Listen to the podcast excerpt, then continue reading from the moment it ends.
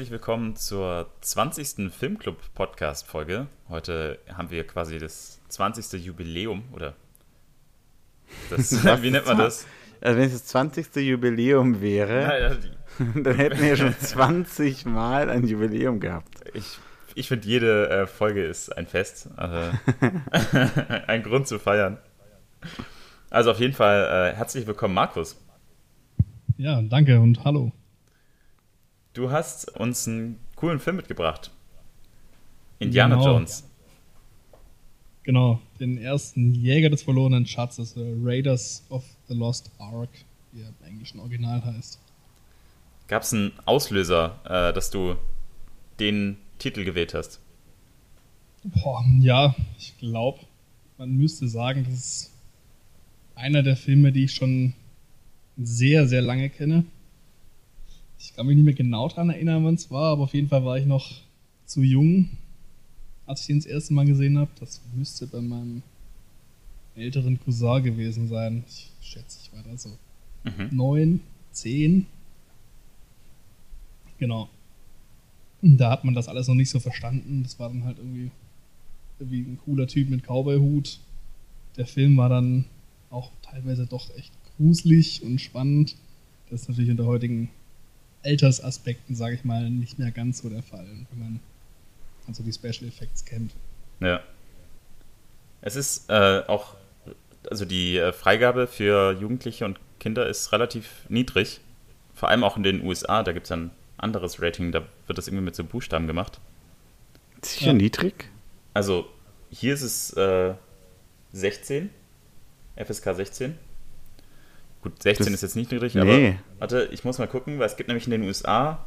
Äh, weil ich, ich dachte, äh, ich habe eigentlich den ganzen Film gefragt, ähm, warum ist denn erst ab 16 freigegeben? Ja, also ich meine, also ab 18 ist er nicht klar, weil er ist nicht wirklich brutal. Und ich glaube, man sieht auch, gerade im ersten ist ja, ja, es werden schon Leute umgebracht, aber man sieht es nicht so explizit wie jetzt in manchen Filmen, die heutzutage produziert werden oder auch im Fernsehen laufen, gerne auch mal zur Primetime um 20.15 Uhr. Da ist Indiana Jones, glaube ich, schon recht harmlos dagegen. Aber für einen neun, zehnjährigen ist es halt schon nochmal was anderes damals. Mhm. Ja, war schon spannend. Ich habe einen interessanten Fact gefunden und zwar haben sie in den USA wurde der Film erst als äh, R wie Restricted, also das ist anders benannt dort, eingestuft. Mhm. Äh, wegen dieser Szene, in denen die in Köpfe der, explodieren. In der die Köpfe explodieren. Ja, das war ja klar. Und dann haben sie im Nachhinein diese Szene nochmal bearbeitet und dieses Feuer davor gemacht, diese Explosion, damit man das nicht so sehr sieht. Mm. Und dann wurden sie äh, quasi runtergestuft. Also. Okay, das wundert mich jetzt, weil das Feuer, klar, das Feuer liegt irgendwie davor, aber ich finde, man sieht es trotzdem noch ziemlich expl äh, explizit. Ja. Hat in einem dem explodiert der Kopf, dem anderen schmilzt der Kopf und der andere dem schrumpft der Kopf. Also es ist nicht so der leichte Tabak, sag ich mal. Das ist schon. Die es besser wird, wenn man da Feuer davor legt, äh, weiß ich nicht. Ja, es ist eigentlich ist ja das, also ich weiß auch nicht.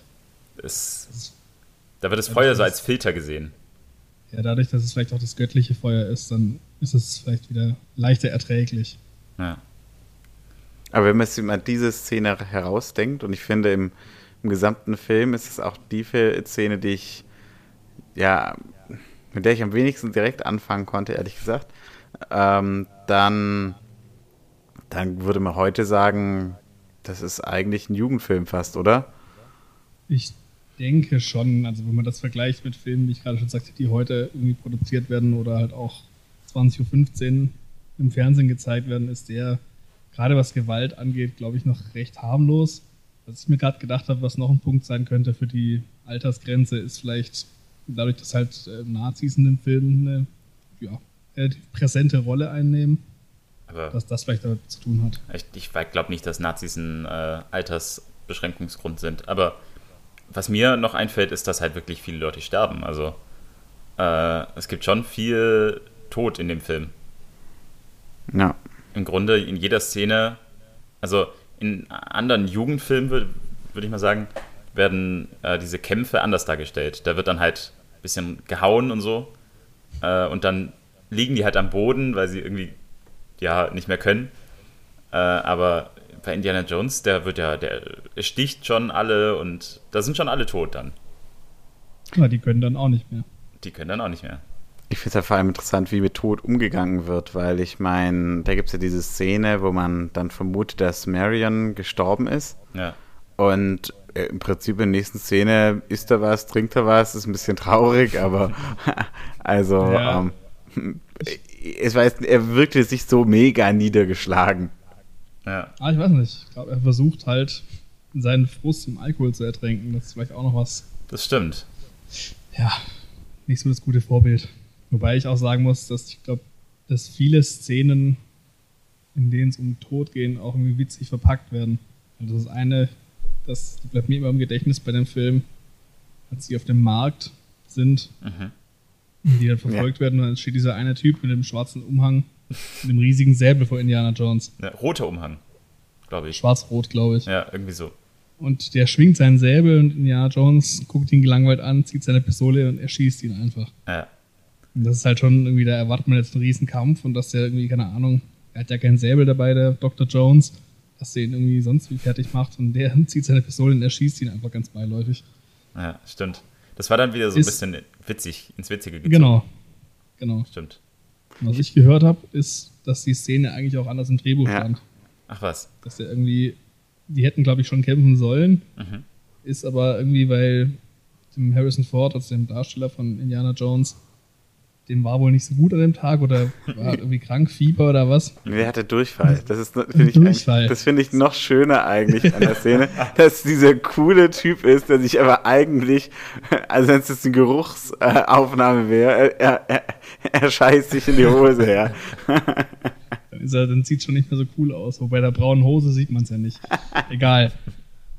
ähm, genau, dann hat er Durchfall und dann konnten sie die Kampfszene, wie sie eigentlich choreografiert war, so nicht machen. Und dann haben sie sich, glaube ich, kurz dann dazu entschlossen, oder ich weiß nicht, ob es auch improvisiert war mit der Pistole, dass er ihn einfach erschießt und gut ist. Und dann geht er weg. Ja. Ja, das war wohl ein Problem, das hat er bei diesen, die haben diesen, diesen Teil in Tunesien aufgenommen Mhm. und das hat er wohl länger gehabt und da konnte er dann immer nur zehn Minuten am Stück filmen. Ach was. Mhm. Das ist natürlich ein Problem und dann irgendwann wurde es natürlich auch sehr teuer, weil ähm, wenn du halt, äh, ja, und dann äh, hat er eben diesen Vorschlag gemacht, ja, was, wenn ich ihn einfach erschieße und ähm, das äh, Spielberg fand es dann super Ja, und dann hat man das so angenommen und dann wurde diese Szene, wie sie ist. geil. Ja, klar, das wieso nicht? ist ja auch, dass Spielberg sich anscheinend immer selbst was zu essen mitgebracht hat, gerade weil er irgendwie wusste, dass er vielleicht das Essen nicht so gut verträgt und es ihm auf den Magen schlägt. Wie zum Beispiel Harrison Ford. Ja, clever. Das ist auch, also vielleicht bei einem Film ein äh, bisschen schwierig. Also ich muss sagen, ich, ähm, ich war eigentlich überrascht, dass sie, also ich weiß jetzt nicht, welche Szenen sie alles in Tunesien gemacht haben, aber diese Gassenszenen, da sieht man immer wieder so ähnliche Plätze und so. Das hätte man eigentlich auch in einem Studio aufbauen können. Ja. Aber das haben sie insgesamt bei dem Film irgendwie so äh, hinbekommen, dass sie wenig Effekte irgendwie im Nachhinein noch einbauen mussten und auch wenig mit Studio und so, sondern sie haben viel vor Ort gemacht. Äh, sie haben auch viele ähm, von den Effekten irgendwie quasi vor Ort gefaked und nicht im, na, in der Nachbearbeitung. Also das war der Plan wohl. Ja, gut, weil da war die Technik ja auch nicht ganz so weit wie heute, wobei, wenn man sich das anschaut, Star Wars wurde zur ähnlichen Zeit gedreht. Ähm, ja, Auch, ja. wär, wäre möglich gewesen, aber ich finde es eigentlich ganz gut, dass die sich da wirklich auf ihr Handwerkszeug beschränkt haben und versucht haben, so viel wie möglich mit den Darstellern und halt auch äh, live zu machen und nicht irgendwie noch nachbearbeitet. Ja. Sie haben auch diese äh, Szene am Anfang mit der Kugel. Mhm. Ähm, das finde ich auch cool, weil die, Steve Spielberg hat auch äh, ein bisschen drauf reagiert, so wie es wie es wird. Und er war einfach so begeistert, wie diese Kugel gebaut wurde und wie das umgesetzt wurde, so wie er sich vorgestellt hat, dass er diese Szene noch vergrößert hat und die Kugel noch mal 15 Meter weiter hat rollen lassen. Ja, ich finde, das ist, glaube ich, auch eine der ikonischsten Szenen in dem ersten Indiana Jones, wie er von dieser Kugel wegrennt. Ja, absolut. Als in London in Madame Tussauds war, mhm. da gab es auch diese Szene, da war eine Wachsfigur von Harrison Ford, wie er vor der Kugel wegrennt. Ich bin mir nicht ganz sicher, ich weiß nicht, ob es eine riesige Disco-Kugel war in dem Fall. Auf jeden Fall ist mir jetzt irgendwie hängen geblieben, als ich da war. Ich glaube, dass das öfter passiert bei so Filmen, so ikonischen Filmen, dass so Szenen, die im Kopf bleiben und die sich dann eben auch irgendwie durchsetzen, eher spontan waren. Genauso wie bei einem der letzten Filme, die wir besprochen haben, mit dem Jump Cut bei 2001. Die, die Ideen, die kommen erst am Set und das sind die guten Ideen. So, die kann man nicht schreiben. Ja, ich glaube, das macht irgendwie auch ein Stück weit äh, guten Schauspieler oder auch guten Regisseur aus. Aber ich denke auch gerade beim Spielen selbst kommen den Schauspielern vielleicht auch nicht nur Dialogideen, sondern irgendwie auch Ideen, wie man eine Szene irgendwie noch ein bisschen aufpeppen könnte oder natürlicher wirken lassen könnte. Und das fließt dann, wenn es gut läuft, fließt es in den Film mit ein. Ja. Und das bringt es irgendwie nochmal, ja, so kann halt jeder Schauspieler auch sein, seine eigene Idee irgendwie noch mit einfließen lassen in den Film. Stimmt. Also was ich sehr interessant finde an diesem Film ist, ähm, ich bin mir bis heute nicht sicher, ob ich ihn schon mal gesehen habe. Ähm, aber ich hatte das Gefühl, ich habe ihn schon mal gesehen. Also vielleicht habe ich ihn auch tatsächlich mal gesehen, das ist möglich. Aber was ich eher damit sagen möchte, ist, äh, es sind so viele Szenen in diesem Film, die so ähm, äh, ikonhaft geworden sind, dass man die einfach, dass sie ein Teil von, von Jugendkultur geworden sind. Und ich muss sagen, ähm, dieser Film, ähm, also dieses, äh, dieses Genre von Abenteuerfilm wird, würde ja ganz oft dann aufgegriffen in ganz vielen Sachen. Wenn ich überlege, also ich hatte zum Beispiel ganz viele ähm, Donald Duck Comics und so, die hatte ich dann vor allem von, ich glaube von auch von meinen Cousinen und so, die ähm, also von daher passt es auch Ende 80er, Anfang 90er Jahre aus der Zeit. Mhm. Und da gibt es ganz viele Geschichten, die so ähnlich sind. Ähm, Stimmt, ja. Diese ganzen Übsheftchen, mhm. die dann auch, wo du immer so irgendwas hattest. Oder ich hatte auch äh, so dann Mickey Mouse und da konntest du dann irgendwie sowas sammeln. Mhm. Ähm, ja, stimmt. Genau, du konntest irgendwie so, so irgendwie so Abend, so irgendwelche Tricks, wie du in der Wüste übernachtest. Abenteurer-Ausrüstungen gab es doch da auch mit Lupe und allem möglichen Zeug. Ja. War nicht Indiana Jones auch irgendwie Teil dieser Welt, dieser Donald Duck-Welt? Der kam doch da auch ständig vor. Nee. Da gab es doch. Es gab DuckTales, das hatte fast, sieht fast Ach, genau stimmt. gleich aus. Ja. Stimmt. Ja, wobei Na gut, Indiana Jones hat ja irgendwie auch äh, sonst irgendwie auch, sag mal, Einzug gefunden in, in andere Gebiete. Also mir fällt da gerade zum Beispiel ein, ich hatte früher von Lego, das war auch so ein Abenteurer, der hieß Joe Freeman. Mhm. Und der sah eigentlich abgesehen von seinem Schnurrbart aus wie Indiana Jones. Der hatte so einen, einen braunen Schlapphut, mhm. hatte eine Jacke an, eine Peitsche dabei, braune Hose. Das war eigentlich Indiana Jones. Und der hat auch irgendwelche Abenteuer erlebt. Ich hatte da, da gab es sogar eine Kassette von.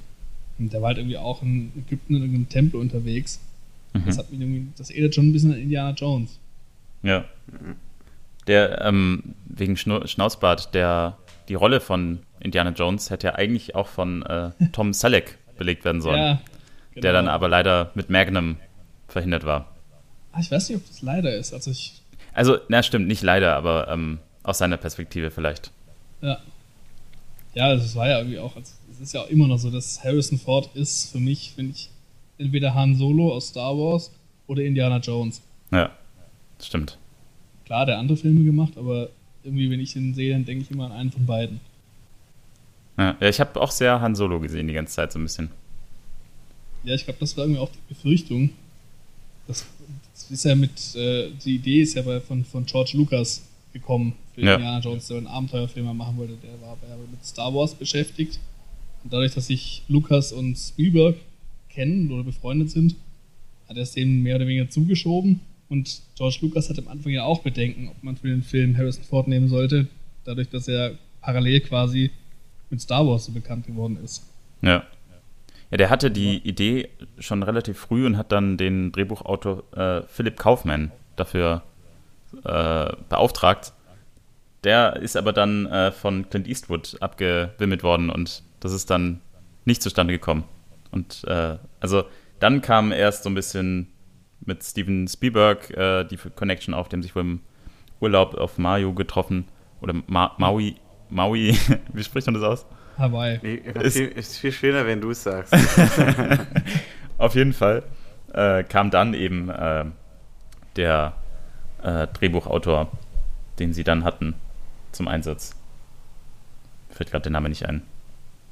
Und was halt lustig ist, was mir am Anfang, als gut, als ich jünger war, sowieso nicht aufgefallen ist, aber später dann, als man auch die Filme in einer höher auflösenden Qualität anschauen konnte, mhm. gerade diese Verwobenheit von Star Wars und Indiana Jones, das habe ich, glaube ich, auch nachgelesen, das ist mir selbst nicht aufgefallen, bis ich dann mal an der Stelle pausiert habe. Es sind C3PO und R2D2 aus Star Wars sind in dem Film untergekommen in der Hieroglyphe. Ja. Als, als sie die Bundeslade irgendwie gerade bergen wenn man dann richtig Moment pausiert, sieht man die auf so einer Stele.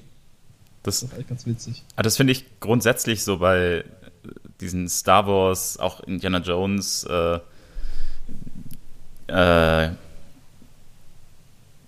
Dingern, Geschichten, äh, dass das manchmal äh, eben so Crossover-Andeutungen gibt. Ja. Und finde ich ganz, finde ich cool. Was die beiden auch gemeinsam haben, äh, ist, dass es beides ähm, also beide Werke sind einfach besonders gut in die Popkultur übergegangen, weil mhm. die sich manchmal einfach so ein bisschen zu ernst nehmen.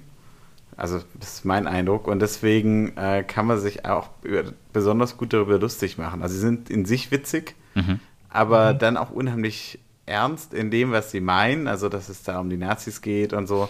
Ja. Und äh, deswegen eignet sich das, glaube ich, besonders gut einfach als Material für Parodien und das irgendwelche stimmt. verrückten Spin-offs. Und äh, das ist genau auch der Grund, warum ich meine einfach, dass ich ganz viele von diesen Szenen halt in irgendwelchen anderen Kontexten dann nochmal gesehen habe.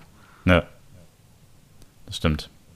Ich meine, es, ist, es deckt ja auch, also Indiana Jones deckt ja ein komplettes Thema ab, dieses Archäologie, was ja jetzt, wenn man heute mal dran denkt, jetzt nicht so sexy ist.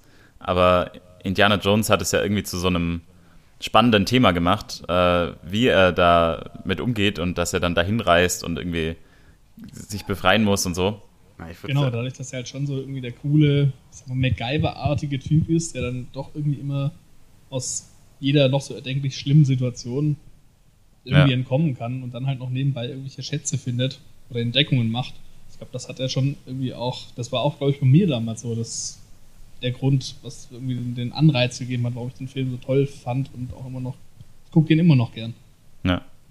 Ich glaube, da ist ja schon so ein bisschen so ein Platzhirsch, der, also wenn man an dieses Thema denkt, dann ist Indiana Jones ganz oben mit dabei. Oder fällt dir ein Auf anderer? Auf jeden Fall.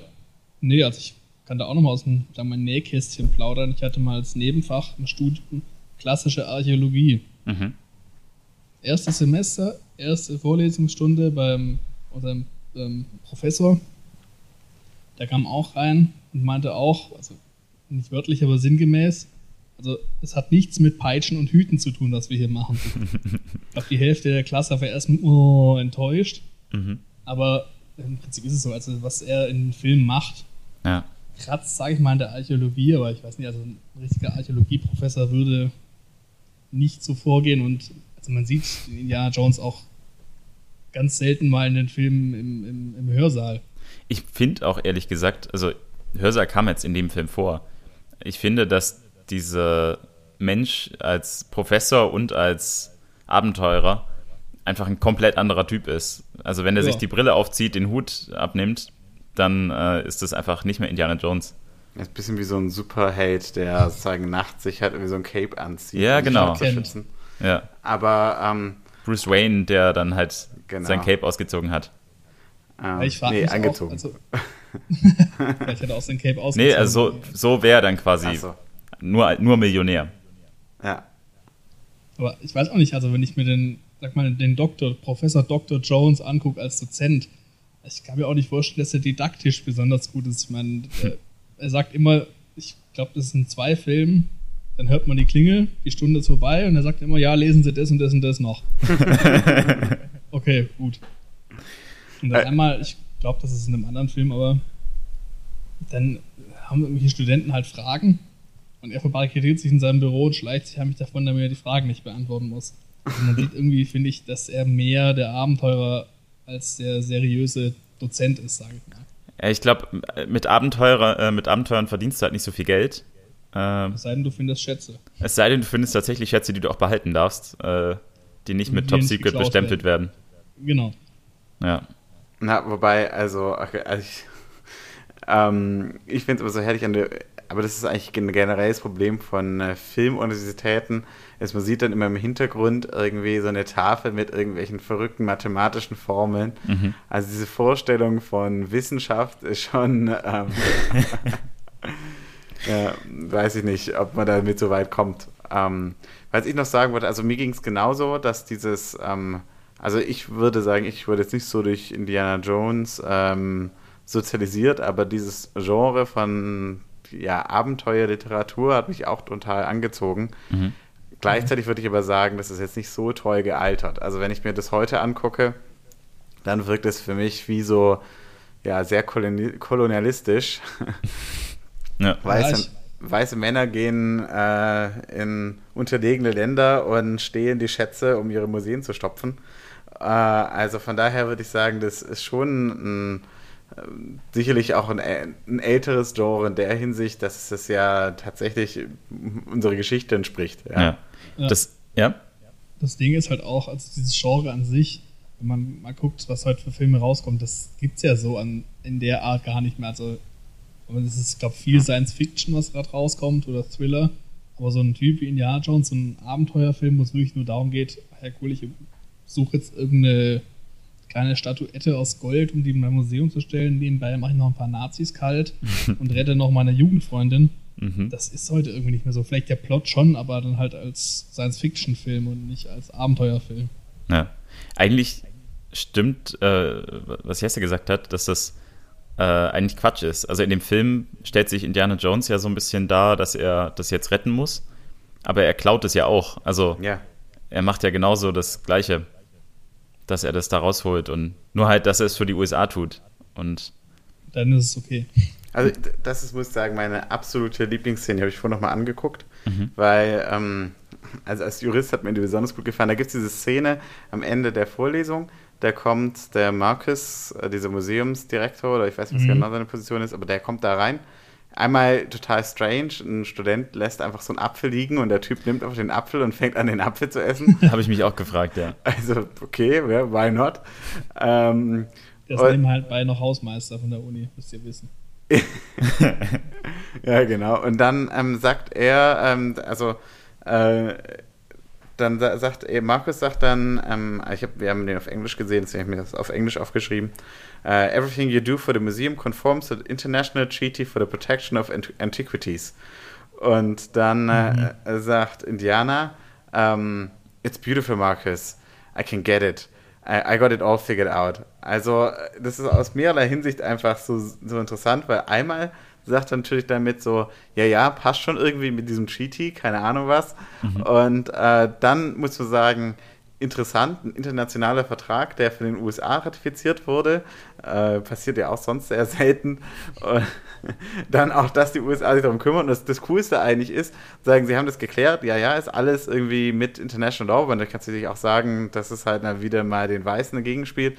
Und als allernächstes musste sich dann diesen zwei Geheimdiensttypen dann äh, äh, dann f- f- äh, verantworten und muss denen dann, Mhm. muss sozusagen deren Mission entgegennehmen, ja.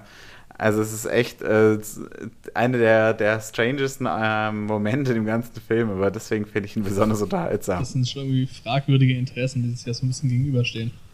Ja. Ja. Hm. Na, wobei ich meine, also ähm, so kritisch man das sehen kann, jetzt vielleicht aus heutiger Perspektive, es ist natürlich auch äh, genau so, in dem Kontext stelle ich mir das vor, wie viele von unseren ähm, Museen gefüllt wurden. Also äh, war das letztes Jahr, Gösta? Wir waren in Paris, glaube ich, Mhm. letztes Jahr oder vorletztes Jahr. Mhm. Ich weiß es nicht mehr, aber wir waren im Louvre und das Louvre wurde von Napoleon genau dafür äh, gegründet, um eben also sozusagen dem Ganzen einen wissenschaftlichen Touch zu geben, diese krassen Feldzügen, die man gemacht hat. Mhm. Ja. Äh, die Feldzüge waren jetzt aber nach Ägypten oder so, waren es vielleicht nicht in erster Linie für die Wissenschaft, äh, sondern hatten, haben andere Interessen verfolgt. ja. Stimmt. Wobei, was ich noch ganz schön finde, bei Indiana Jones hat ja seinen guten Kumpel Salah aus Ägypten, der ihm dann auch hilft bei dem Film. Mhm. Und das ist für mich auch noch so einer der ja, ich sag mal, Geheimfavoriten der Charaktere in dem Film, weil der einfach so ein lustiger Typ ist. Und der hält auch zu dem, also zu Indiana Jones. Mhm. Genau, und da, ja, man sieht da irgendwie schon auch, äh, ich weiß nicht, ob er so einen belehrenden Charakter seinem Freund gegenüber hat, aber er ist halt so der einfach, der, der, der Sala, der Ägypter ist halt so der einfache Gräber und Indiana Jones ist halt der Gelehrte, der ankommt. Aber kommt trotzdem ohne seine Hilfe nicht aus. Mhm. Ja, und da, die haben auch einen ganz guten Dialog. Also, das wird auch ganz am Anfang von dem ersten, also Jäger des verlorenen Schatzes, wird es ja auch deutlich, dass äh, Indiana Jones Angst vor Schlangen hat. Ja. Als, vor, als er vor den Indianern, oder beziehungsweise den Indios flüchtet, dessen Goldstele er gestohlen hat und die ihm dann wieder von Belloc, seinem Konkurrenten, abgenommen wurde, rennt er über eine Wiese und ruft seinem Kumpel Jock zu, er soll das Flugzeug startbereit machen. Und dann am Ende steigt er in das Flugzeug ein, können sich gerade noch so retten, dann heben sie ab. Und auf einmal meint er, Jock, hier hinten ist eine riesige Schlange im Flugzeug. Ah ja, das stimmt. Ich hasse Schlangen. Und das wird auch nochmal, das finde ich ganz lustig, ist auch eine sehr witzige Szene, als sie dann in Ägypten sind. In der Szene fand ich eigentlich das Witzigste dann, äh, als er sagt, äh, Indy, äh, du, du musst mal Rückgrat äh, beweisen. Genau, beruhig dich, das ist meine Lieblingsschlange, Und- Reggie. Genau, aber Rückgrat, die Schlange hat ja selber kein, kein Rückgrat. Also, äh, die Anspielung fand ich gut.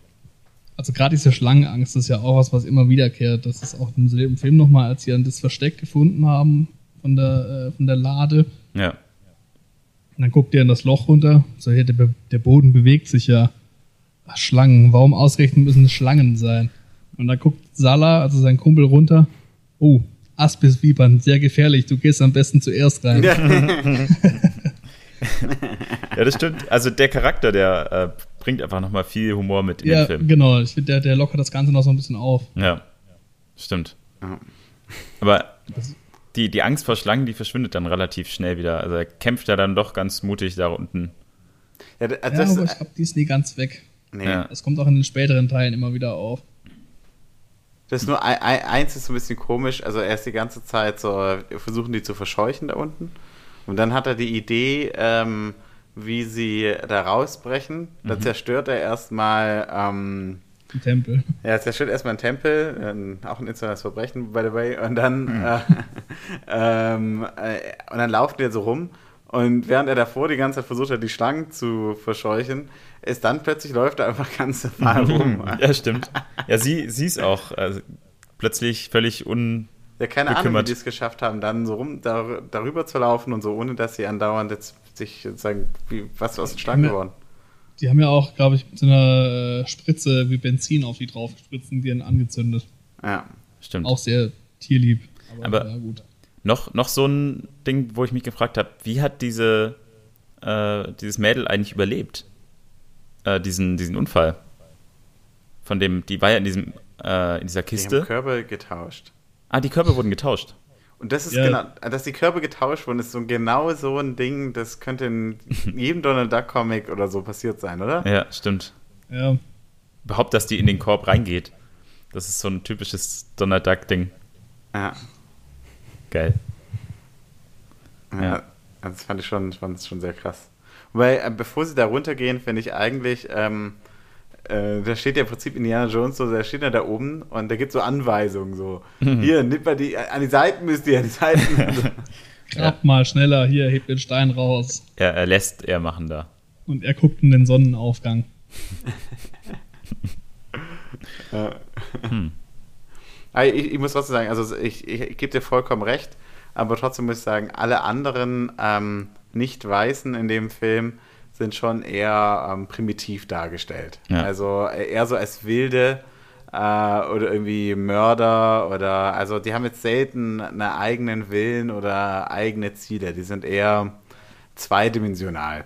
Ganz krass kommt das, finde ich, raus. Sorry, wenn ich da kurz so reingrätsch, bei dem, bei dem Typ mit der Augenklappe und dem Äffchen. Genau. Mhm. Der ist ja ein Einheimischer, der konspiriert auch mit den Nazis.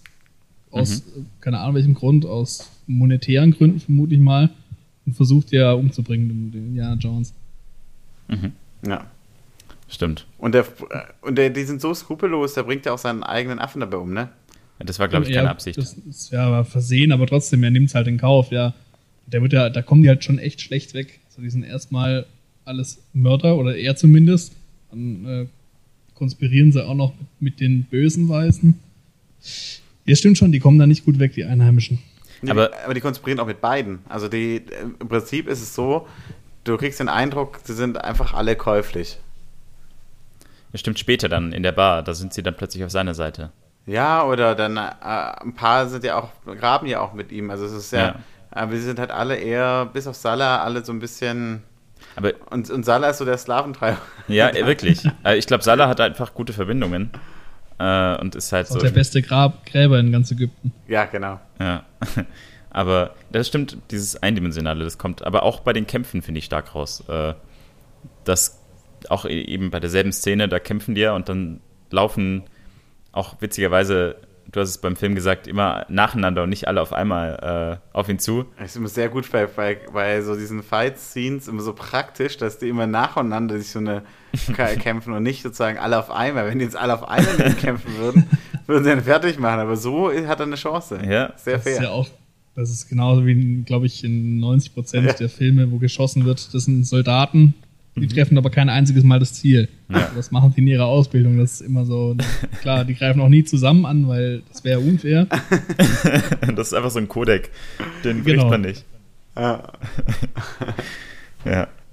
Ja, und da, da sind sie eben auch alle, die sehen alle gleich aus. Also die haben alle einen Turban an, man sieht das, den Kopf gar nicht und die kämpfen dann. Vielleicht ist es auch so mit so einem Grund, äh, warum das dann doch noch so ein niedriges Rating bekommen hat, äh, dass es halt irgendwie so unpersönliche Typen sind, die dann halt sterben. Das ist nicht so schlimm, weil da hat man keine Bindung zu. Aber es, das ist halt so, also da muss ich sagen, fängt halt eigentlich, äh, ja, manch, manchmal würde ich sagen, da findet vielleicht Rassismus an. Also, Ja, eh, ja, nein, auch, natürlich. Auch die in, in Südamerika, wie die Ja. dargestellt sind, die sind ja genauso, dass die sozusagen direkt vereinnahmen. Ja. Ihre eigene Kultur scheint denen nicht so wichtig zu sein. Ich weiß nicht, was deren Ziele sind. Ja. Ähm, aber also es ist relativ klar, ich meine, dass sie den Weißen unter, untergestellt sind. Und Ja. das finde ich, also äh, in dem Find, ich finde es nicht so schlimm, weil es sozusagen so offensichtlich ist, dass man auch darüber diskutieren kann. Ja. Ähm, wird wahrscheinlich heute wird es anders sein. Aber äh, im Prinzip, es gibt ja auch nur ähm, weiße ähm, Archäologen. Also es gibt ja gar, es gibt ja gar nicht die Möglichkeit, dass die vielleicht auch an ihrer eigenen Kultur und an ihren eigenen Kulturschätzen interessiert sein könnten. Möglicherweise. Stimmt, an ihrer eigenen Vergangenheit. Ja. und Ja. es ist ja heute eine Riesendiskussion, dass viele ähm, ihre Schätze zurück wollen. Ja, In, Ja. Wobei verständlicherweise. der, bei der Eröffnungsszene mit den Hovitos, also diesen den südamerikanischen äh, äh, Eingeborenen, da bin ich mir gar nicht sicher, ob die sich so den, den Weißen unterordnen, weil die beiden Führer, oder den einen zumindest, die beiden Guides, die den Indiana Jones dahin geführt haben zu dem Tempel, den bringen die ja um mit den Giftpfeilen und ich glaube, den Konkurrenten, den, den französischen Archäologen Belloc, Mhm. dem folgen die, glaube ich, nur, weil der halt dieses goldene Idol da in der Hand halt, hält- halt hält. Und ich glaube, weil er die Sprache spricht. Also Genau. Er kann die irgendwie überzeugen und dann Ja. hat er noch dieses Gottesidol in der Hand. ich muss sagen, da, das ist eine der wenigen Male, da ist man eher auf der Seite, also logischerweise eher auf der Seite des Bösen, weil er quasi mit denen spricht und äh, vielleicht ihnen auch sagt, hey, der holt euch da gerade euer, euren Schatz raus. und er hätte Na, auch recht. Also, Er hat schon auch recht, also es ist nun mal auch nicht so die feine Art. Wobei ich glaube, da ging es ihm eher um, um Eigenschutz und um halt darum, Indiana Jones aus dem Weg zu räumen, weil das Ja, ja. Gold, das Goldfigürchen hat er dann trotzdem eingesteckt. Ja, Ja. auf jeden Fall. Aber das war so die Überlegung, äh, warum, weil sind die käuflich oder was war der Antrieb für die? Ja, Na, aber ich meine, da gibt es ja diesen einen Helfer, der ihm dann am Ende die, das Ding wegnimmt und dann auch direkt stirbt. ja, Ähm, der nimmt es natürlich, also es gibt eigentlich jetzt keine direkte Motivation für ihn sozusagen, außer halt äh, Reichtum. Gier, Reichtum, genau. ja. Aber äh, letztendlich ist es ja genau die gleiche Gier wie Ja. bei Indiana Jones. Nur, Ja, wobei ich glaube, der macht das, also Indiana Jones hat, glaube ich, schon ein Stück weit äh, auch wissenschaftliches Interesse daran. Also der ist ja immer noch Archäologe ja, und der möchte halt einfach ein Museum stellen. Der kriegt ja nicht, keine Ahnung, er kriegt wahrscheinlich schon Geld dafür, dafür, dass er es gefunden hat. ja, Aber der andere, dem sein Guide, der hätte es halt einfach irgendwie auf dem Schwarzmarkt verhögert ja. und hätte halt dann, keine Ahnung, wenn er das verkauft hätte, wahrscheinlich mehr Geld bekommen als Indiana Jones. Das ist, da ist diese eine Szene ähm, ganz interessant, wo er dann, also wo die Nazis dann diese Ware haben und er sie bedroht mit der Panzerfaust. Auch ein bisschen dumm, also er, kurze Erklärung, äh, er droht damit quasi diese Reliquie mit der Panzerfaust hochzujagen und kaputt zu machen. Ja. Blöfft aber, ähm, was sehr offensichtlich ist. Und dann ist eben Belloc da und äh, sagt ihm, hey, du bist doch genauso daran interessiert Genau. wie ich, die Wissenschaft und was weiß ich. Das ist Äh, ein ent entwaffnendes Argument sozusagen. Ja. aber war auch nicht ganz durchdacht. Also äh, da hat Indiana Jones sich wirklich viel Mühe gegeben, da hinterherzukommen und dann äh, doch recht einfach sich äh, da niederspielen lassen. Er hätte einfach weiter hinterher schleichen sollen, meinst du? Ja, er hätte es anders äh, lösen können. Also, ich weiß nicht, was sein Plan war, was passiert wäre, wenn er gesagt hätte, ja, ich jag's hoch. Er wollte eigentlich, er wollte tatsächlich nur das Mädchen. Also er wollte gar nicht die Reliquie Ja. in dem Moment, sondern er wollte nur sie retten. Aber was ich nicht ganz verstehe, ist, ich meine, davor, äh, als er da eingesperrt war im Tempel, war er relativ skrupellos bei der Beschädigung. Das stimmt, ja. Also, Es geht nur um das Ziel, was man äh, verfolgt. Ja. ja. Also ich muss sagen, ähm, stimmt schon, er möchte ins Museum, aber natürlich letztlich ist das Museum auch eine Plattform für Ausbeutung und deswegen finde ich, Hat auch einen gewissen Ruhm dann für ihn dann halt, weil er ist Ja, derjenige, natürlich. der das Ding dann gefunden hat und dadurch ist er halt auch bekannt. ja. ja. Was mir gerade noch einfällt, zu der Szene mit der Panzerfaust, wo wir darüber diskutiert haben, ob er, was passiert wäre, wenn er das Ding in die Luft gejagt hätte. Da gab es bei The Big Bang Theory eine ganz schöne Folge, Stimmt. als, habt ihr das gesehen, als äh, die Freundin von Sheldon, Amy, Ja. äh, den Jungs darlegt, dass es völlig wurscht ist, ob Indiana Jones in dem Film mitspielt oder nicht. Er hat nämlich die gar nichts Nazis da. kriegen das Ding so oder so. Ja. Wie? machen es auch so oder so auf. Also Indiana Jones hat das Ding, äh, hat da jetzt gar nicht viel mitgeholfen, wobei ich diese Theorie. Äh, äh, äh, Ich verstehe es nicht, kann man das kurz nochmal- Okay, Also das ist so, in, der, in Big Bang Theory sagt halt die Freundin von Sheldon, dass es für den Film völlig egal ist, ob die Rolle des Indiana Jones existiert oder nicht, weil die Nazis finden die Bundeslade früher oder später sowieso Ja. Und sie machen sie auch so oder so auf, ob er jetzt da ist, um es zu finden oder nicht. Und dadurch sterben sie auch. Ja, Weil das. Ding halt schon einhakt für mich, die Theorie. Selbst wenn die erste Gruppe stirbt, die sind ja über Funk verbunden, die könnten dann immer noch eine zweite, eine zweite Gruppe hinterher schicken, die das Ding dann birgt. Also von daher, aber es ist eine ganz lustige Theorie. ja. Stimmt, die haben ja auch, eigentlich haben die Nazis ja schon von vornherein an der richtigen Stelle gegraben. Also, die haben ja dieses Ort, diese weniger. versunkene Stadt äh, schon freigelegt. Und Mhm. die waren ja auch gut dabei, die hätten das bestimmt auch irgendwann gefunden. Genau, das ist ja die Theorie, dass Ja. sie früher oder später an der richtigen Stelle gegraben hätten. Was mir gerade noch einfällt, das mich, hat mich früher immer gewundert, ob das ein Filmfehler ist oder was das ist, als sie in diesem, als Indiana Jones in dem Raum ist mit dem Stab und dem Kopfstück, wo dann das Licht durchscheint.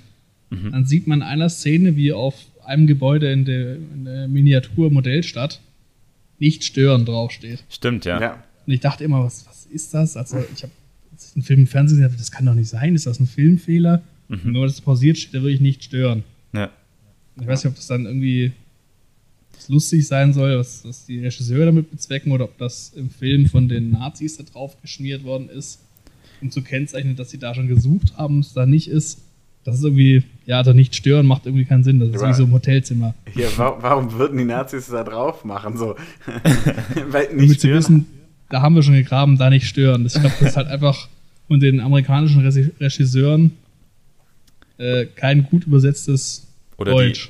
die, die Nazis wollten äh, da nicht, weil da irgendjemand begraben ist, wollten den nicht stören in seiner Totenruhe. Ja, genau. Oder Ja. die Naz- weil ich meine, normalerweise sagt man ja nicht stören. Ähm, zum Beispiel gerade im- genau im Hotelzimmer, ja, Ja. kommen Sie bitte nicht rein und dann äh, ist da vielleicht jemand im Palast oder so eine Maus oder so, die äh, nicht gestört werden möchte. Ja. Also äh, die Maus hat es da drauf geschrieben. wir, wir haben den Film am äh, Freitag zusammengeguckt und Göster hatte darauf hingewiesen, woher weiß der denn, wie groß dieser Stab sein Das, ich habe das im Nachhinein, habe ich das, Das- jetzt noch nachgelesen.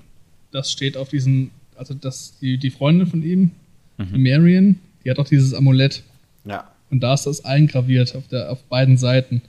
Und deswegen graben die Nazi auch erst an der falschen Stelle, weil dieser der Typ mit dem schwarzen Hut, Ja. der böse Nazi, der das glühende Amulett packen will und dessen Abdruck sich dann in seine Haut einbrennt, so, die haben halt dann nur die eine Seite und dann haben die einen zu großen Stab, Ja. weil da irgendwie drauf steht, auf der einen Seite steht drauf, der Stab muss so und so lang sein und auf der Rückseite, die den Nazis fehlt, steht drauf, aber du musst das und das noch abziehen. Genau, du musst nämlich, äh, also da steht, das muss äh, sechs, Kadam.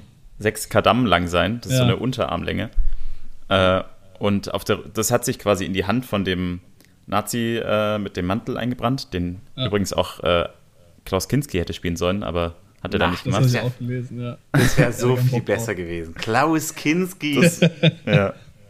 Ein großer, also äh, als Mensch muss ich sagen, war er nicht immer der Beste, aber als Schauspieler. Ich Äh, weiß nicht. Stellt euch mal Klaus Kinski vor, wie sich das Ding, das Amulett in seine Hand einbrennt und er Er hat- da steht und brüllt, komm, leck mich doch am Arsch, Mensch. das wäre doch auch mal was gewesen.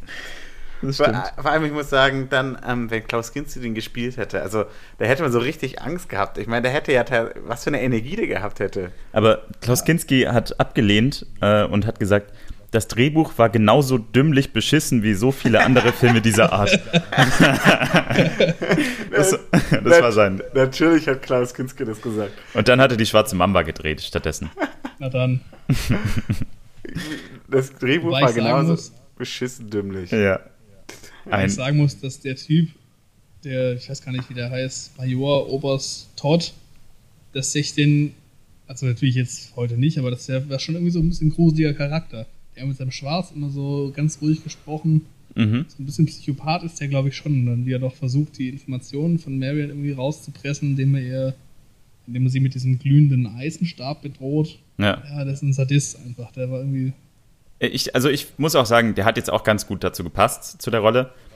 Ähm, jetzt wollte ich aber noch weiter erklären, warum es äh, nicht geklappt hat bei den Nazis.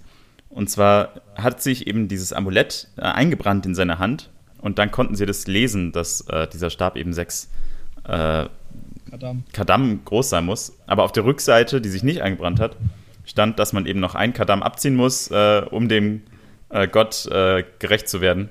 Was ich eine geile Auflösung finde für dieses Problem. also, dieser ganze Film basiert ja darauf, dass diese Kadam abgezogen werden muss. Und man macht ein Amulett und graviert drauf, also es muss sechs Kadam groß sein, aber du musst noch ein Kadam abziehen. Edge. Das ist echt wie so, so, ein, so eine Trickaufgabe oder so, ne? ja, genau, das ist so ein Rätsel. Ja. Das ist genial. Das könnte auch aus, ähm, ähm, ja, so ein, wie heißt so ein Schnitzeljagd oder so, könnte Ja. das. Vor allem, also ein Gradam ist halt so eine Unterarmlänge, aber eine Unterarmlänge ist jetzt nicht die genaueste Methode, um Nee. so ein sehr genaues Problem zu lösen. Also ähm, es gibt sehr unterschiedliche Unterarme, würde ich behaupten. Was? Unter, Unterarme sind unterschiedlich lang. Mhm. Ach, damn it. Wobei, wenn man die, die Maße umrechnet, ist der Stab immer noch viel zu groß, den Indiana Jones am Ende benutzt. Ja. Weil der müsste eigentlich laut Umrechnung, weiß nicht, wie man das umrechnet, dadurch, dass es ja unterschiedliche Unterarmlängen gibt, aber der dürfte eigentlich nur so groß sein wie er selbst. Ähnlich. Ja. zumindest. Ich glaube, Und der ist irgendwie noch einen halben Meter größer. ein, ein Gradam sind, glaube ich, 60 Zentimeter. Ja, oder er hat einfach sehr lange Arme. Das kann natürlich Ja. auch sein. Ja, Stimmt. ich werde mal drauf achten, aber ich denke, er hat sehr lange Unterarme. Ja. Aber ich muss auch gestehen, also ich finde diese, das finde ich auch ziemlich cool an, diesen, an dieser Art von Film, auch bei Indiana Jones. Diese, ähm, die Mechanismen, die dann so ausgelöst werden. So wie eben das mit der Sonne, dass die Sonne da durchscheint und Ja. ich weiß nicht, was dieses Medaillon macht. Das ist ja jetzt nichts Besonderes, dass dann so ein krasser. Strahl daraus kommt. Aber, ähm, und genauso am Anfang in den Tempel mit diesen Fallen. Äh, ich weiß nicht, wie, wie würdest du das lösen, äh, dass wenn du durchs Licht läufst, dass dann eine Falle ausgelöst wird? Also ich muss sagen, ähm, ich habe äh, das Gefühl, auch da, dass ich so ähnliche Elemente in vielen drei Fragezeichen, wo es um Kunstraub oder so geht, Mhm. dann auch schon wieder aufgegriffen äh, ge gehört habe. Also von daher würde, bin ich inzwischen total routiniert, was sowas angeht, weil Stimmt. das einfach einen, einen großen Teil meiner Jugendliteratur so der Fall war, dass du halt immer irgendwelchen Fallen ausweichen musstest und ähm, Es geht einfach. klar. Ich glaube, das macht auch dieses Genre so ein Stück weit aus. Es gibt dann irgendwie alte Kulturen, die haben dann ganz raffinierte Fallen entwickelt, die nach hunderten von Jahren natürlich immer noch 1A funktionieren. Ja.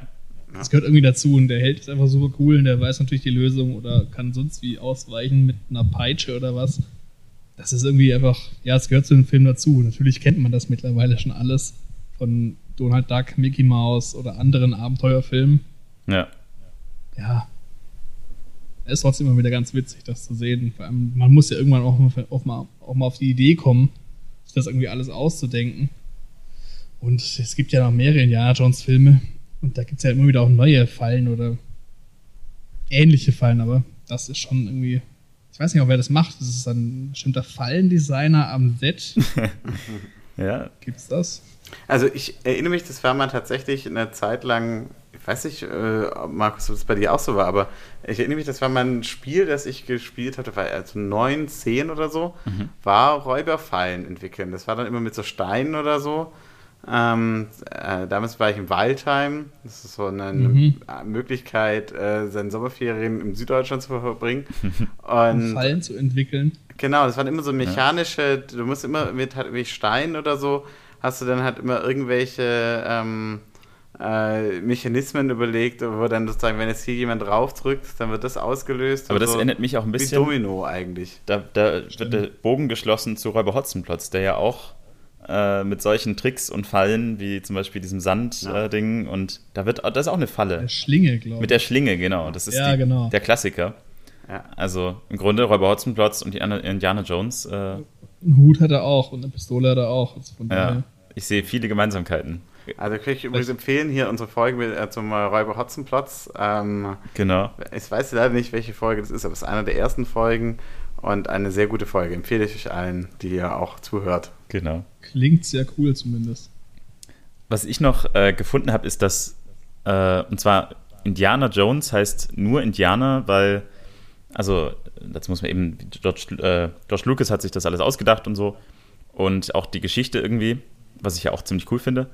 Und äh, Indianer, äh, dann hat er genannt, weil sein Hund Indianer hieß. Ja, das wird ja lustigerweise auch im dritten Teil nochmal aufgegriffen. Ja, Ich weiß nicht, ob wir da nochmal drüber sprechen wollen, aber das ist ja auch, da sagt er am Ende auch, da ist Salah auch wieder mit dabei. Und ja, auch der Vater von Indiana Jones. Der spielt auch mit, von Sean Connery übrigens, sehr lustig. Ähm, und der nennt ihn natürlich immer Junior. ja. Und dann irgendwann fragt der Salah ganz am Ende vom Film, was soll, was soll eigentlich dieses Junior dauernd? Dann meint der Vater, das ist sein Name, Henry Jones Junior. Und Indiana Jones meinte, ja, aber mir gefällt Indiana. Woraufhin der Vater entgegnet hat, ja, aber wir nannten doch schon den Hund Indiana. Ah. Also das dann schon wieder. Und Salah le- reitet dann nur lachend weg, den Hund, du trägst den Namen eines Hundes. Aha. ja. Das ist irgendwas. Also, es ist schon recht. Ja, Das das, schließt sich auch so ein bisschen der Kreis. eigentlich sollte, also auch äh, der am Start äh, bei der Idee sollte er auch nicht Indiana Jones, sondern Indiana Smith Ja. heißen. Das finde ich total komisch. Dass, wenn, man das, also wenn man sich wahrscheinlich daran gewöhnt hat, geht's, aber wenn man sich das jetzt vorstellt, den Schriftzug mit diesem gelb-rot, Indiana, Indiana Smith, Ja, irgendwie passt das nicht. das geht so nicht.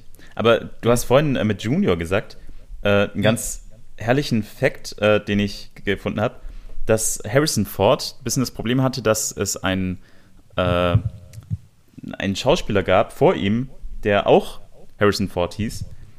Äh, und er hat sich dann quasi am Anfang seiner Karriere Harrison J. Ford genannt. Er, er hat keinen zweiten Vornamen, also dieses J ist rein erfunden, aber um sich ein bisschen davon abzuheben, Ja. Ich finde Jane einen wunderschönen Buchstaben. ja, Jesse. Cooler Name, ja. Ja. Also ähm, am Anfang hieß er Harrison J. Ford. Völlig ohne. Vielleicht auch für Jesse. Ja, wahrscheinlich. Ja. Harrison Jesse Ford klingt schon klingt nach einem Abenteurer. Ja. ja. Und er hat äh, tatsächlich, es gibt eine Ameisenart, äh, die äh, Phaidole Harrison Fordy heißt. Äh, weil er sich so ein bisschen für die Umwelt einsetzt. Was ja auch der Bogen ist zu seinem Indiana Jones-Dasein. Ja, das wäre doch Schlangenart, wäre doch viel passender. Ja, das stimmt. Das fände ich auch witziger, Das wäre witzig gewesen, ja. wenn er eine Schlangenart hätte. Tja. Ja, ich, ich muss sagen, ich fände eigentlich lustig, wenn wir nochmal eine ähm, Indiana Jones Folge machen. Ähm, am besten, wenn es näher kommt äh, und der fünfte Teil Oh ja. rauskommt. Ja. Also es gibt noch genug Teile. Es gibt zwei, drei, vier und wie du Genau. gerade schon sagtest, der fünfte ist, glaube ich, gerade noch in der Produktion. Also Ja, Material ist noch da. stimmt. Interessant, äh, der fünfte Teil wird übrigens, also der erste, äh, die ersten vier Teile, die wurden von. Steven Spielberg, oder? Nee, äh, also der, äh, der das geschrieben hat. Ach so. Der hieß ähm, Lawrence Kastan und der fünfte Teil, äh, der Also ich bin Drehbuchautor. sehr sicher, dass den Namen falsch ausgesprochen, aber ich fand es sehr Lawrence schön. ist egal. und der fünfte Teil soll von seinem Sohn geschrieben werden. Äh, Der hat wahrscheinlich die Filme schon als Kind gesehen. Jonathan Kastan, ja.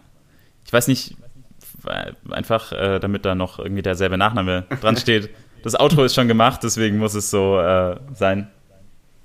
Aber fand ich irgendwie witzig. Aber ich freue mich auch schon auf den fünften Teil.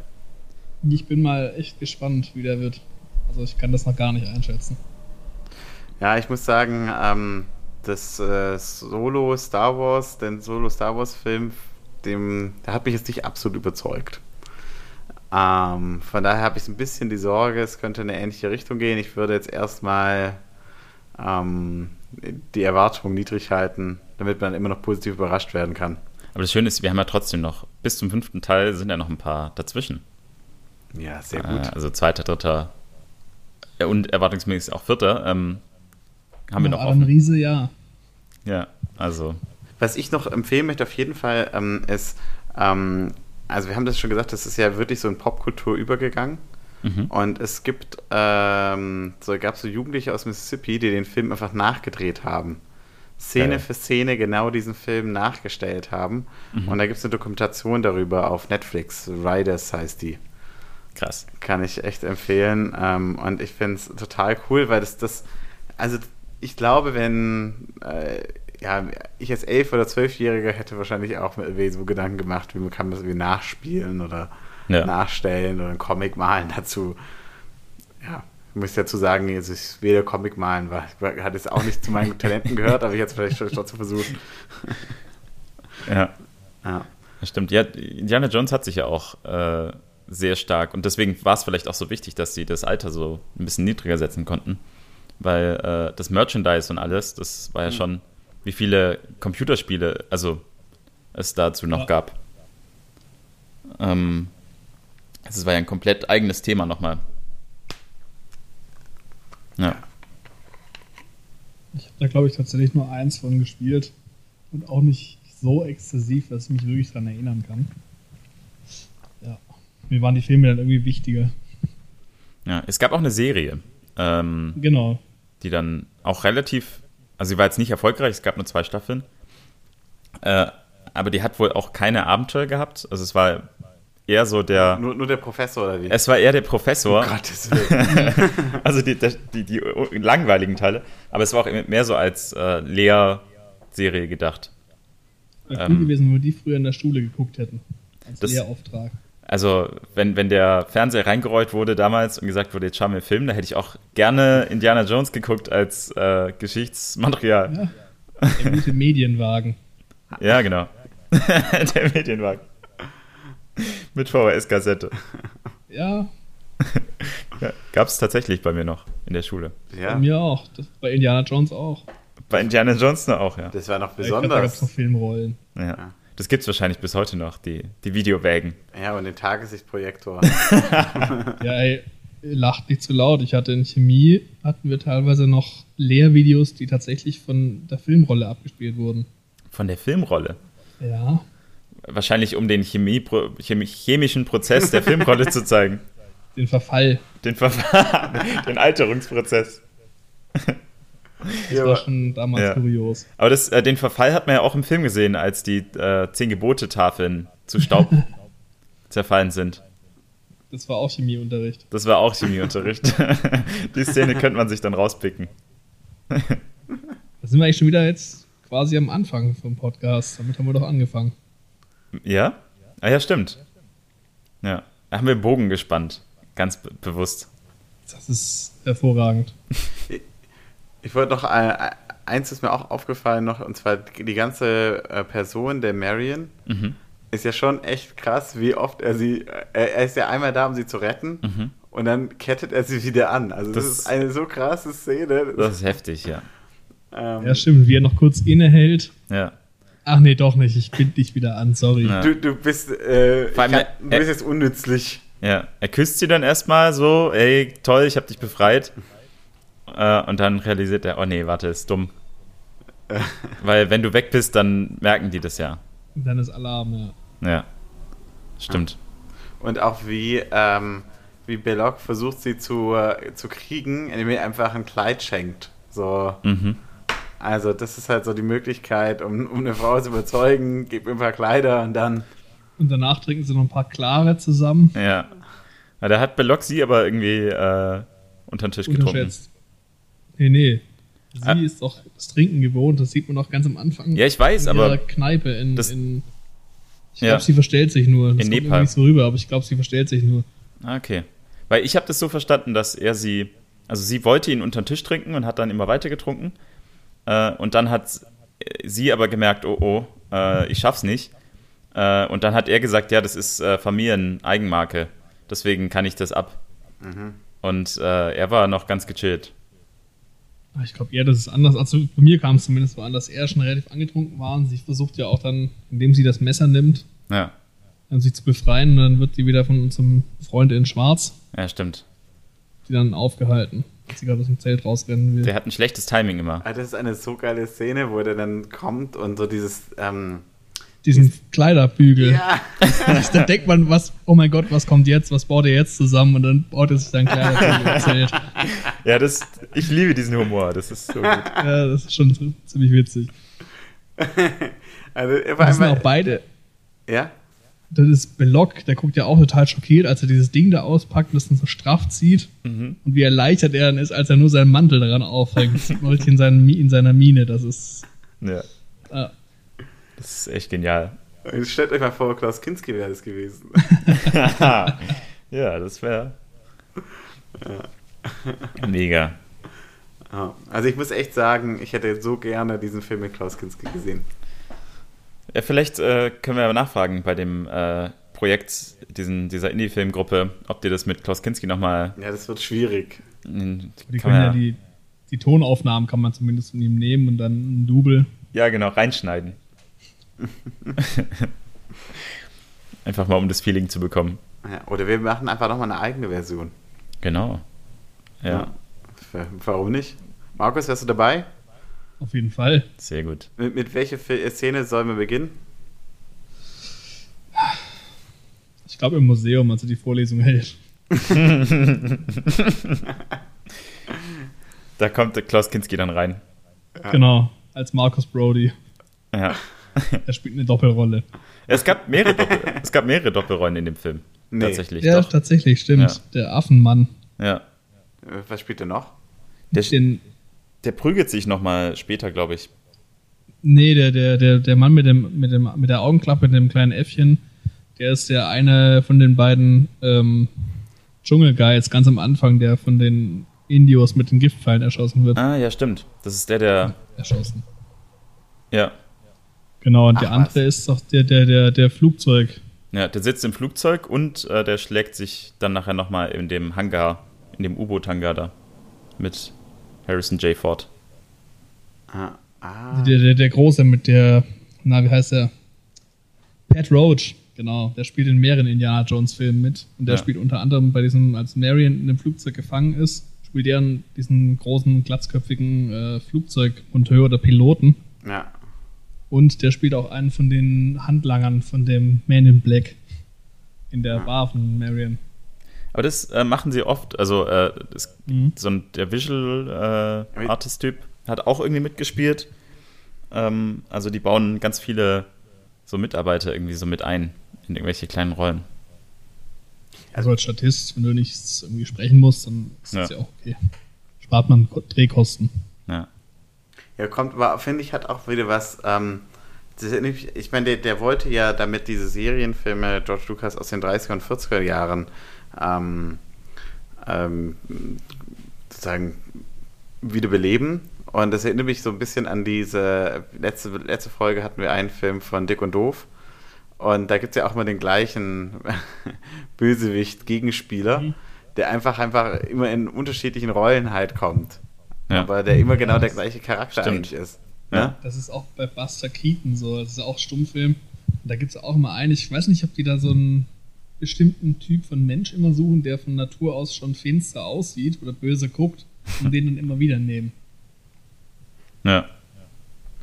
Na, ich, es hat halt auch einen weiteren Vorteil, wenn du immer die gleichen Gegenspieler hast und die machen ja dann immer so äh, Kämpfe, Faustkämpfe und so. Wenn du halt schon einen eingespielten Partner hast, Mhm. dann äh, kannst du das halt auch äh, deutlich schneller umsetzen, weil du weißt schon sozusagen, du kennst den anderen. Aber es ist auch für die Geschichte gut. Also du kannst ja, du musst ja die, die Person, den Charakter musst du gar nicht mehr einführen, sondern sobald der, sobald seine Visage auftaucht, weißt du gleich, das ist der Böse. Also du, du sparst ja einfach äh, eine ganze Geschichtslinie da. Der Produzent, äh, nochmal zu den äh, Cameo-Auftritten, diese der Produzent Frank Marshall hat äh, auch mitgespielt. Und zwar auch, äh, weil das Stunt-Team an dem Tag krank war. Also, die hatten wohl relativ viel mit so Krankheitsfällen zu tun. Ja, was hat der gespielt? Äh, den Piloten ähm, ganz am Anfang, als, äh, Ach, der, der fischt mit der Schlange. Ach, ja, ja, genau. Jock. Ja. Das ist der Produzent, Ach, krass. ja, des Films. War das auch seine Schlange? ja, es ist äh, Deine Lieblingsschlange. seine Lieblingsschlange. Sag mal, äh, Markus, was ist deine Lieblingsszene?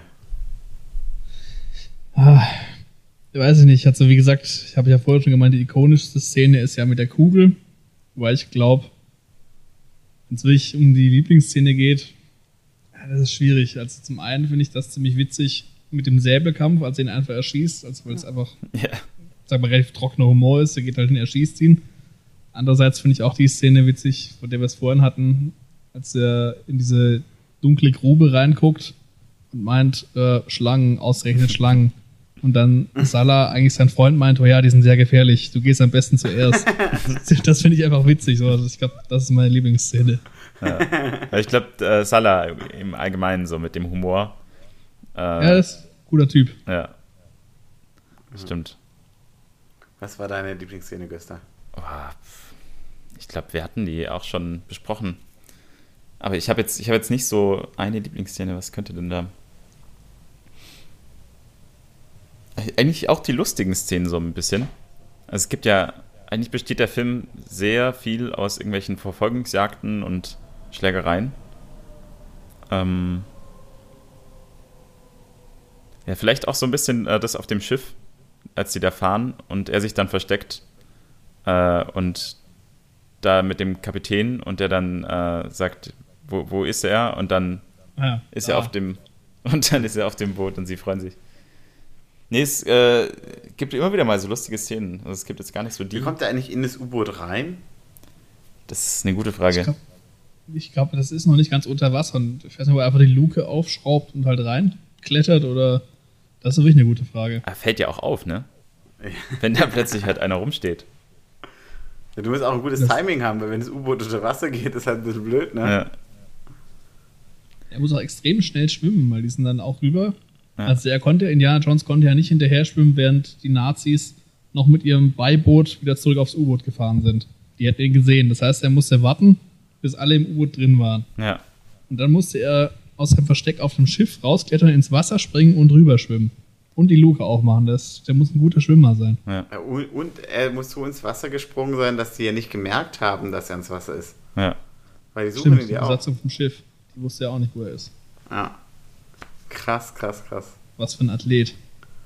Hm. Ah. Ja, äh, wie siehst du diese Szene, wo sie die Lade öffnen, die so ein bisschen was Spirituelles hat? Was, was ist da die Bedeutung dieser Szene? Sozusagen, spiel nicht äh, mit den Göttern oder was, was soll da passieren mit, dem, mit den Geistern und so? Was ist da? Ja, ich weiß auch nicht, das frage ich mir auch schon die ganze Zeit. Also da kommen ja diese ja, Blitze oder ich sag mal Laserstrahlen raus. Und dann wabern ja diese Gestalten darum. Und die eine ist ja echt erst ganz hübsch, die, die, die sich die drei oben angucken, dann kriegt die ja so eine grässliche Fratze. Ja. Da frage ich mich auch mal, ist das, sind das die Seelen, die da schon drin sind? Weil das sieht ja auch so aus, als ob die nachher irgendwie mit dieser Feuerfontäne in den Himmel geschleudert werden, als der Deckel dann wieder auf die Lade drauf fällt. Mhm. Ich weiß nicht, ob das die See Seelen sind, die da sein sollen, die da drin sind, von Leuten, die die vielleicht vorher schon geöffnet haben. Ganz am Anfang mit diesen beiden, was sind das, CIA-Agenten oder so, da schauen die sich auch das Buch an, da kommen auch diese Strahlen raus. Und da meinen die ja auch, dass sie irgendwie halt ihre Feinde damit vernichten wollen, also ich weiß nicht, es wird nicht so ganz erklärt. Ich könnte mir vorstellen, dass das halt irgendwie die Personen sind, die die Lade geöffnet haben schon mal oder halt von diesen Strahlen äh, erfasst wurden, aber ja. Also. Das ist alles ein bisschen abenteuerlich, aber ist ja auch ein Abenteuerfilm. Dafür, dass das so die Verbindung zu Gott sein soll, äh, ist das ganz schön negativ. Also, äh, die, der George Lucas hat nicht die beste Verbindung zu Gott, vielleicht. Das ist recht heftig, ja. Also. Ich finde es vor allem halt irgendwie so eine. Ähm, also, die, die Szene passt halt irgendwie gar nicht in den Ton vom ganzen Film, finde ich. Ja. Weil sie. Ähm, was Übernatürliches hat, meinst du, oder? Ja, das, das, das, das könnte ich mir jetzt eher so. Ähm, Jetzt erinnere mich fast so an das Ende von 2001, Space Odyssey oder so. Also irgendwie, weil mhm. es, also das äh, nehme ich vielleicht wieder zurück, ja, weil es jetzt nicht diese, diese Tiefe an Interpretationsspielräumen lässt, aber trotzdem passt es halt irgendwie gar nicht so da rein, ne? Ja. Ja. Ja. Und ich verstehe auch nicht, warum die, ähm, also er sagt dann, okay, öffne nicht die Augen, aber wa warum? Also ich verstehe, ich vor allem, warum weiß er das? Ich glaube, das ist Instinkt. Ich könnte mir halt auch vorstellen, dass es einfach, dass die Leute, es werden ja gut, interessanterweise nur Nazis getroffen, weil die alle hingucken.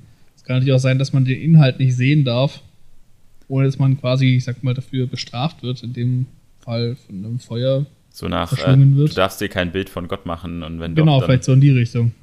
Dann wirst du geholt. Hm.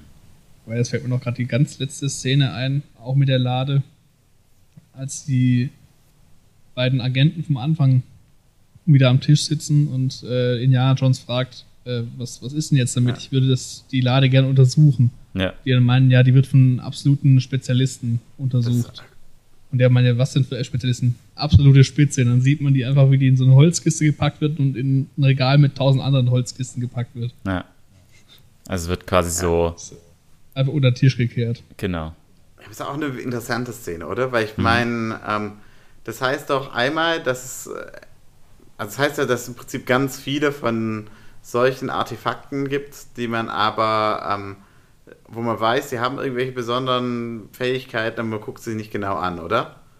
Ja. Mhm. Das kommt ja auch tatsächlich im vierten Teil nochmal vor, dieses Lager. Ja.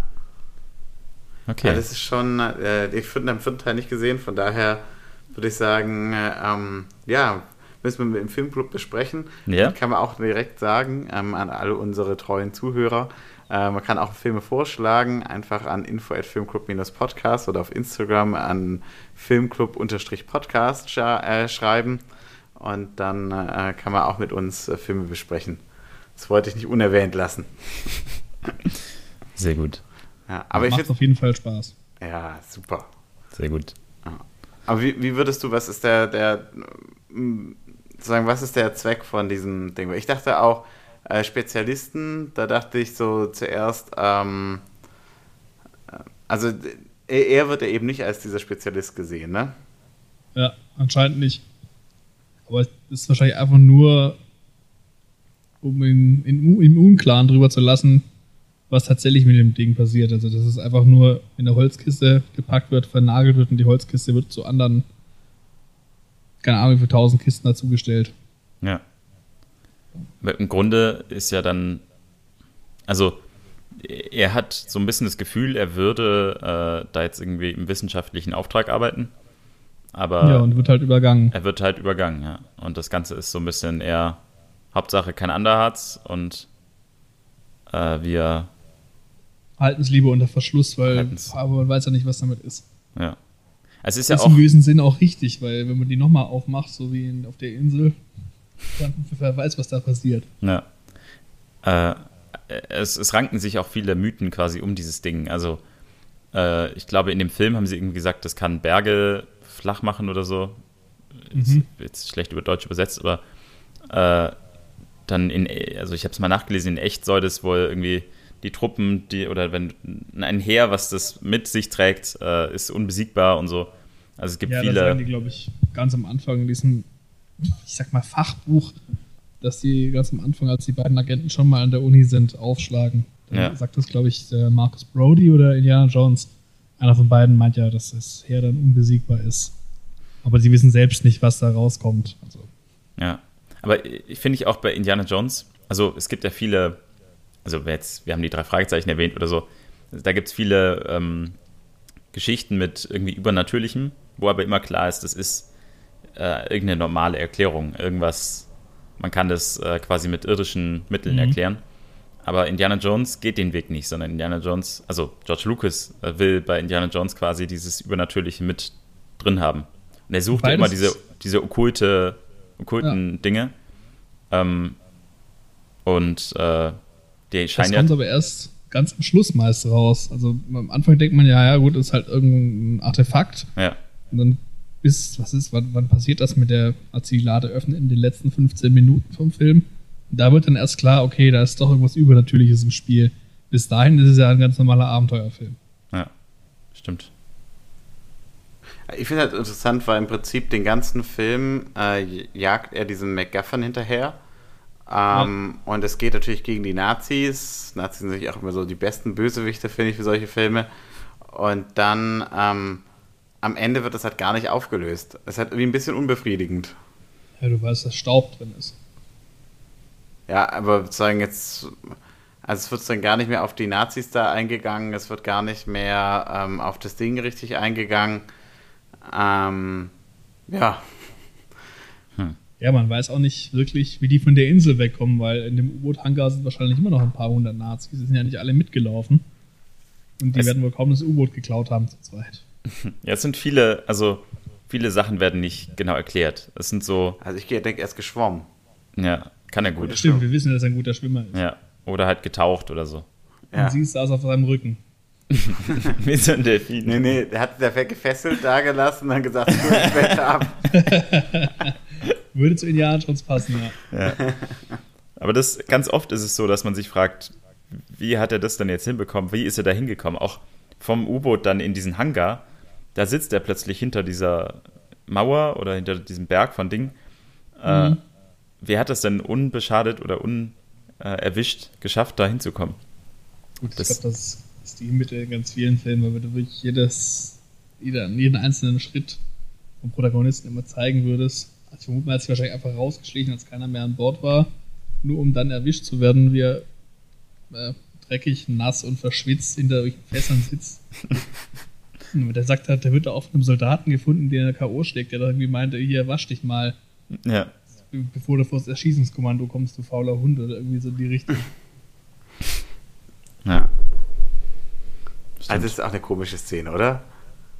So, ja. Mhm deine Haare, oder was sagst du was mit deinen Haare wasch dich? Und ich dachte auch dann wirklich, ja, der hat sich echt die ganze Zeit nicht gewaschen. Die tragen mhm. auch alle immer genau die gleichen Klamotten im ganzen Film. Ne? Ja, Belloc Anzug äh, immer, ist immer noch schön weiß. Ah. Also auch mutig, also mit so einem weißen Anzug. Dann, Praktisch für Ausgrabung. Ja, äh, klar, klar, gut. Aber einmal hat er sich umgezogen, dann so die, als er diesen, diese Truhe öffnet, da hat er sich dann so ein Gewand angezogen. Gewand, ja. So was Priesterhaftes irgendwie. Ob ja. das allerdings was bringt, ist ja auch eine Frage. Hätte er es nicht ohne Gewand machen können? Das weiß ich nicht. Ach, generell, dass sie dieses äh, Ding öffnen und diesen. Also, es hat ja eigentlich auch einen jüdischen Hintergrund äh, irgendwie. Also, so ein. Mhm. Ich weiß nicht. Na, was Belloc ja auszeichnet, ist ja, dass er immer sozusagen Kontra versucht, den, die, die Tradition ja. einzunehmen. Also, er spricht ja die Sprache der Einheimischen ja. und ja. er versucht da eben so eine Form von ja, also ich, ich weiß nicht, ob er da jetzt ein Gebet spricht oder was er da genau vorhat, aber ja, Formel da. Ja. genau, es wirkt, als würde er in so eine Priesterrolle schlüpfen. Ja. Ja, ich glaube auch, also sag mal, intellektuell ist er mit Indiana Jones wahrscheinlich sogar auf einer Höhe. Also er ist halt, sie sind beide Archäologen, vermutlich beides promovierte Archäologen. Er sagt ja auch, äh, er ist halt wesentlich skrupelloser. Ja. Er benutzt ja auch, wie gesagt, am Anfang die, die Eingeborenen für seinen Zweck. Ja. Aber ist er wesentlich skrupelloser? Weil ich meine, ähm, Indiana Jones, weißt du, der hat diesen Gehilfen am Anfang und dann findet er den da, da tot und da würde ich mir doch irgendwie so ein paar Gedanken machen und würde sagen, hey, vielleicht mal, mal die Familie benachrichtigen oder so. Wobei man ja sagen muss, dass der Gehilfe am Anfang ihn ja ausgenutzt hat. Er wollte ihn ja in dem, in dem Tempel zurücklassen. Na, aber er hat Deswegen. den Gehilfen aber auch ziemlich in, in Lebensnot gebracht, ne? Mhm. Er hat immer gesagt, ja komm, und dann hat er ihn wieder ein bisschen gelassen. Ja. Also ist zu sagen, das ist mega gefährlich, da ist doch keiner, lebend wiedergekommen, aber äh, also er nimmt ihn dann trotzdem überall mit. Also äh, Mhm. dafür, dass er dann eben sein Vorgesetzter ist in dem Moment, ist jetzt nicht besonders ähm, rücksichtsvoll. Ja, du meinst, er hätte vorher irgendwie ihm eine Lebensversicherung äh, geben sollen und Ja, gute Ja. Arbeitsbedingungen. äh, zumindest Das kann war man, halt kann man die Angehörigen 1936 war das noch nicht so. anrufen. Ja, Ja. Ah, also äh, ich, ich dachte so, ähm, er ist jetzt auch nicht der rücksichtsvollste in, im Umgang. Nee, also ich glaube, das, was den Belloc halt so, äh, ich sag mal, skrupellos macht, dass er, wie ihr gerade schon gesagt habt, er kann ja auch die Sprache von den Eingeborenen, dass er die wirklich auch halt benutzt und vielleicht auch halt sich deren Vertrauen erschleicht, um dann halt äh, die auf den Indiana Jones zu hetzen. Und was halt, glaube ich, für den Zuschauer ihn so, ja, skrupellos macht, ist, dass er halt einfach mit den Nazis, die ja die Bösen sind, äh, zusammenarbeitet. Aber muss ich sagen, eigentlich Indiana Jones ist noch viel schlimmer in dem Sinne, dass er äh, mit dieser Frau im Grunde, der hat ja auch vor langer Zeit mal sitzen lassen. Man, es kommt heraus, dass es irgendwie mal eine Jugendliebe war oder so. Mhm. Hatte sie sitzen lassen. Hatte sie neben Nepal sitzen gelassen und dann sozusagen ein paar Jahre dort. Weiß ich nicht, aber er nutzt sie ja auch total aus. Also er weiß, sie Ja. hat dieses Ding äh, und will das dann haben. Ist auch relativ harsch, als er sie das erste Mal sieht. Er gibt, glaube ich, gibt ihr, glaube ich, 3000 Dollar dafür. Ja. Und sie darf mitkommen. Ja. Das ist sehr gnädig. Ja. Na, ich glaube, sie darf dann erst mitkommen, als halt ihr Haus weg ist und dann merkt er, okay, jetzt kann ich sie auch nicht hier lassen. Finde ich Also auch es- irgendwie krass. Wie so diese ganze Kneipe ist mega voll, dann haut sie die Leute raus Mhm. und dann br brennt alles ab und so und kein einziger kommt vorbei. Die sind wahrscheinlich alle noch betrunken. Ja. Stimmt. Ja. ja, aber und dann nutzt er sie auch voll aus. Also er lässt sie da hängen. Äh, klar, er rettet sie auch immer wieder mal, aber Ja, gut, er bringt halt euers in die Situation. ja, erst bringt er sie in die schlechte Situation und dann hilft er irgendwie da. Ja, also ein Gentleman ist Indiana Jones auch nicht. Nee. Das ist schon klar. Ja. Die traurigste Szene ist auf jeden Fall, als der kleine Affe stirbt an der vergifteten, äh, an der bösen Dattel. Ja. Ja. Der Affe ist schon sehr, sehr klug. Sie sagt ja auch, er ist, er ist klug und dann merkt man, okay, der spielt ein äh, falsches Spiel. Der Affe. Ja, der ist käuflich. Ja. Was ich einen guten Move fand, äh, als, äh, als die da in dieser Bar sitzen und Belloc äh, und ähm, Indiana Jones sind sich gegenüber und im Grunde will Belloc ihn, glaube ich, erschießen. Und dann schickt Salah Kinder rein, die äh, Mhm. sich vor Indiana Jones stellen, damit Belloc äh, nicht, ihn nicht erschießt. Finde ich eigentlich einen coolen Move. Also anstatt die Riesenschießerei äh, zu starten, äh, macht er quasi. halt auch die Frage, wie rücksichtsvoll das dann ist, da Kinder reinzuschicken, weil wir wissen, dass äh, Belloc skrupellos ist. Man Ja, weiß stimmt. nicht, ob er so weit gehen würde, Kinder zu erschießen. Ja, gut. Und selbst wenn nicht, in so eine Bar ein paar Kinder reinzuschicken als Schutzschilder ist schon, Ja. würde man glaube ich nicht unbedingt machen als Eltern. Ja, sie, sie haben ja auch danach gesagt, äh, jetzt müssen wir die Kinder erstmal wieder nach Hause bringen. Als sie, er kommt raus zu Salah und dann sagt er Danke und Salah sagt, ja, hier habe ich dir ein bisschen geholfen. Und dann sagt er, jetzt muss die Kinder erstmal wieder nach Hause bringen. ja. Und Salah ist ja der gute Onkel. Passt ein bisschen auf die Kinder auf und Ja, ich weiß nicht. Kinderhandel würde ich sagen. Ich meine, also stell dir mal vor, wie, wie kam das wohl dazu? Ob die Kinder da alle freiwillig zugestimmt haben oder ob man mit den Eltern nochmal darüber geredet hat? die die Szene davor interessiert mich. So, weil ich, so wie ich das verstanden habe, sind das Salas Kinder. Der hat glaube ich irgendwie neun Stück oder so. Ah, okay, Ah. das kann sein. Neun Stück, wow. Und dann hat ein Elternteil zumindest schon mal zugestimmt. Genau. Ja, Was die Frau dazu sagt, wissen wir nicht. Ja, gut, aber da gibt es ja noch äh, viel mehr darüber zu sprechen. Also, der Salah bringt sich ja die ganze Zeit in Gefahr. neun, neun Stück, aber das ist natürlich schon auch eine Leistung. Ich dachte, vor allem, weil die so ähnlich alt waren. Aber gut, vielleicht hat auch neun Stück nicht mit, mit derselben Frau. Das ist auch eine Möglichkeit. Ja, oder Vierlinge, zweimal. Ja. ja. Nicht auszuschließen, aber. Und einen Einling dann noch dahinterher. Genau. The Odd One. Stell dir mal vor, du bist alleine und hast nur, hast nur Vierlinge als Geschwister. Also. Dann bist du der Merkwürdige. Das, das Sandwich-Kind ergibt da eine ganz, ganz neue Erklärung. ja. Ja. Okay. Haben wir noch was zum Film oder? Ich muss sagen, ich hätte echt Lust, das wir wiederholen und äh, nochmal eine Indiana Jones Folge zu machen. Sehr gerne. Es war jetzt auch tatsächlich das erste Mal, dass ich Indiana Jones geguckt habe, meine ich. Oh, Also Premiere. mir kamen einige Szenen auch schon sehr bekannt vor, aber ich weiß nicht, ob ich die aus einem anderen Film irgendwie, wo es angelehnt war daran oder, oder ob ich den tatsächlich schon mal gesehen habe und mich nur nicht dran erinnere. Aber ich würde gerne die Fortsetzungen sehen. Glaube ja, also ich glaube gerade, dass viele Szenen aus dem ersten Teil recht populär sind, auch in anderen Medien, sage ich mal, oder anderen Filmen oder Comics. Ja, Der zweite ist da, glaube ich, nicht so vertreten, wobei der auch ziemlich lustig ist. ja. Hm. Also äh, vielleicht äh, sehen wir uns dann zu einem zweiten Teil wieder. Wir hören uns vor allem. Wir, äh, Entschuldigung, wir hören uns zu einem zweiten Teil wieder. Ja, wäre mir eine Freude. Sehr gern. Würde mich auch freuen. Uns. Wird uns auch sehr freuen. Ansonsten äh, würde ich sagen, äh, danke, dass du da warst. Äh, danke für den schönen Film. Und Sehr gerne. wir hören uns beim nächsten Mal. Super. Tschüss. Gut. Danke für die Einladung. Ciao. Ciao. Bis bald.